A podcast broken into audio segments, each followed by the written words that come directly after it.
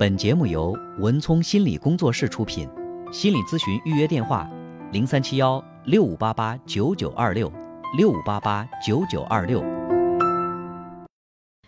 为什么我要把自己出卖给父母？金钱是权力的代言，所以操控型父母把钱作为有力武器，让子女依附于自己，也是顺理成章的事情。金带着很多问题来见我，他今年四十一岁，略胖，不喜欢自己的工作，离婚，独立抚养两个十几岁的孩子。他觉得自己的生活停滞不前，他想要减肥，在事业上拼搏一番，并且找到人生方向。他认为只要找到如意郎君，自己所有的问题都能够马上解决。在聊天中，我发现。金认为，如果找不到能够照顾他的男人，他将一事无成。我问他，这种想法从何而来？金说：“嗯，当然不是从我前夫那儿来。其实我更照顾他一些。我大学刚毕业就认识他了，那时他二十七岁，还和他父母一起住，还没搞清楚自己想要做什么职业。但他很感性，很浪漫。”我爱上了他。我爸爸坚决反对我们在一起，但我觉得他暗地里很满意我找了一个一事无成的男人。看到我坚持要结婚，我爸爸说可以先在经济上补贴我们一段时间，如果情况没有改善，他会让我丈夫到他的公司工作。当然，听上去我爸爸特别伟大，但是这也让他紧紧地控制住了我们俩。即使我已经结婚了，却还要做爸爸的乖乖女。爸爸在经济上不断的接近我俩，同时他也不断干涉我们如何生活。我那时做家务、带孩子，可是金话说到一半，突然停了下来。我追问道：“可是什么？”他低下头盯着地板，继续说。可是，我还需要我爸爸照顾我。我问金是否意识到，他的父女关系和他需要依赖男人让自己的生活走上正轨这两件事之间存在着某种关联。金说：“毫无疑问，爸爸是我生活中最强大有力的人。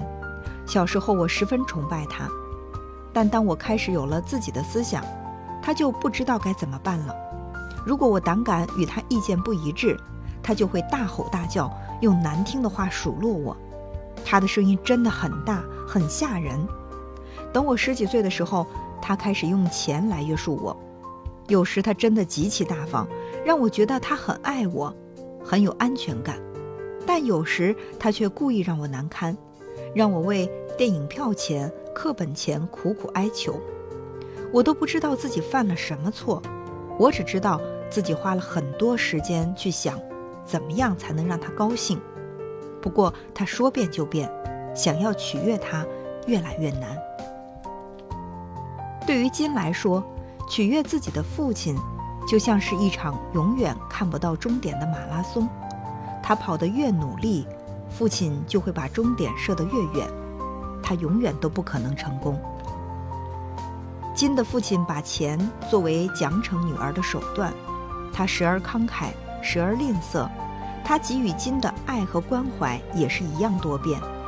他所传递的混乱信息令金感到困惑，他的赞许也左右着金对于他的依赖。这种困惑一直持续到他的成年时期。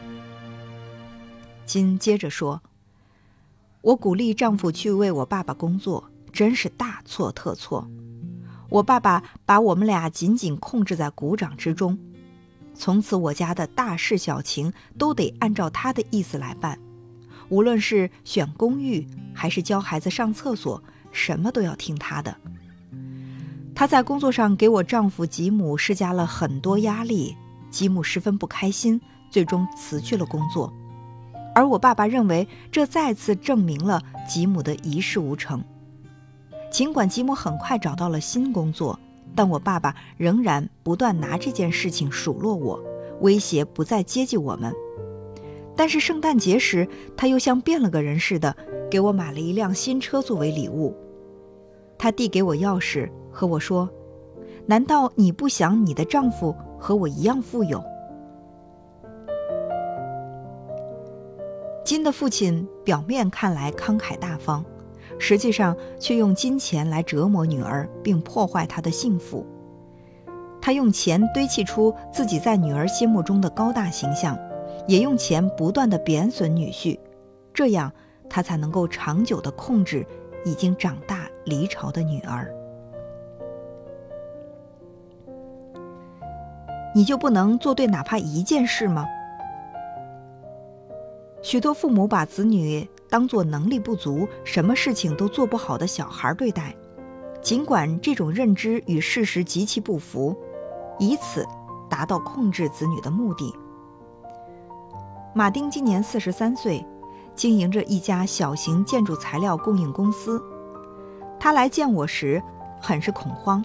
他告诉我：“我真是很害怕，我最近变了不少，常常无法自控地发脾气。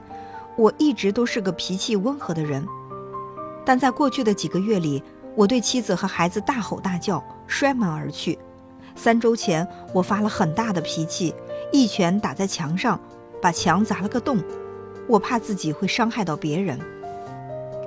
我表扬了他的勇气，认为他在事情失控前主动来接受治疗，颇有些先见之明。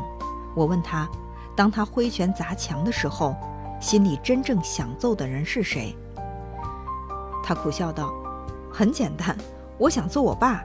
不管我多努力，他总让我觉得自己做什么都是错的。你能相信吗？”他竟然在我公司的员工面前贬损我。马丁看到我很不解，于是解释道：“十八年前，我爸把我招进他的公司，三年后他就退休了，所以我已经经营这家公司十五年了。但是真见鬼，每个星期我爸都得来到公司一趟。他先是查账，然后就开始责骂我，把生意搞得一团糟。”他跟着我走进办公室，当着公司员工的面大骂我搞垮了他的公司。讽刺的是，在过去的三年里，是我拯救了公司，带着员工扭亏为盈，把利润翻了一倍。可是他仍然不停地责备我，我不知道他还想要我怎样。马丁为了证明自己，将公司的利润翻了一番，这是他能力的铁证。可是这样的证明在他父亲眼中不值一提。我向马丁暗示道，他父亲可能是把他的成功看作对自己的威胁。他父亲的自尊心与公司的创立经营紧密相连，可是儿子如今的表现却令他曾经的辉煌战绩黯然失色。我问马丁，在父亲责骂他时，除了自然而然的怒气之外，他还有没有别的什么感觉？马丁说：“你说对了，我真的有点羞于启齿。但是每次我爸来公司时，我都觉得自己像个两岁的小孩儿，连问题都回答不好。我开始口吃、道歉，觉得很害怕。他看起来那么高大，虽然我和他的块头差不多，可我觉得在他面前矮了一截儿。他眼神冰冷，声音威严。他为什么就不能把我当成成年人来对待呢？”马丁的父亲用公司的生意令马丁觉得他很无能，并由此获得一种满足感和成就感。每次他这样做的时候，马丁就立刻变成了拥有成人外表的无助孩子。虽然花了不少时间，但马丁最后认识到他不能再奢望父亲做出改变。目前，马丁正在努力改变他和父亲的相处模式。操纵者的暴行。还有一类控制，它比直接控制更加细微和隐蔽，但同样极具破坏力。这就是巧妙的操纵。操纵者可以不费吹灰之力地得到自己想要的东西，他们不会暴露自己的真实目的，因此也无需承担遭到拒绝的风险。我们都会在不同程度上操纵别人，很少有人会自信到什么都直接开口索取。于是大家逐渐学会了间接索取。我们不会直接要求另一半端来一杯酒，我们会问开瓶器在哪儿。我们也不会在深夜直接开口赶走客人，我们会打哈欠。我们不会直接向有魅力的陌生人要电话，我们会先和对方搭讪。孩子也会操纵父母，就像父母会操纵孩子一样。配偶、朋友、亲戚之间也都会互相操纵利用。销售员就是靠推销技巧来操纵客户赚钱的，操纵本身并无任何恶意。实际上，操纵是人类交流的一种常见模式。但是，当操纵变成长期控制别人的工具时，它就极具破坏性了，尤其是当它存在于亲子关系之中。由于操纵孩子的父母十分擅长隐藏他们的真实目的，所以子女常常会感到困惑。他们会察觉到自己不知不觉间受人摆布，却不知道事情是如何发生的。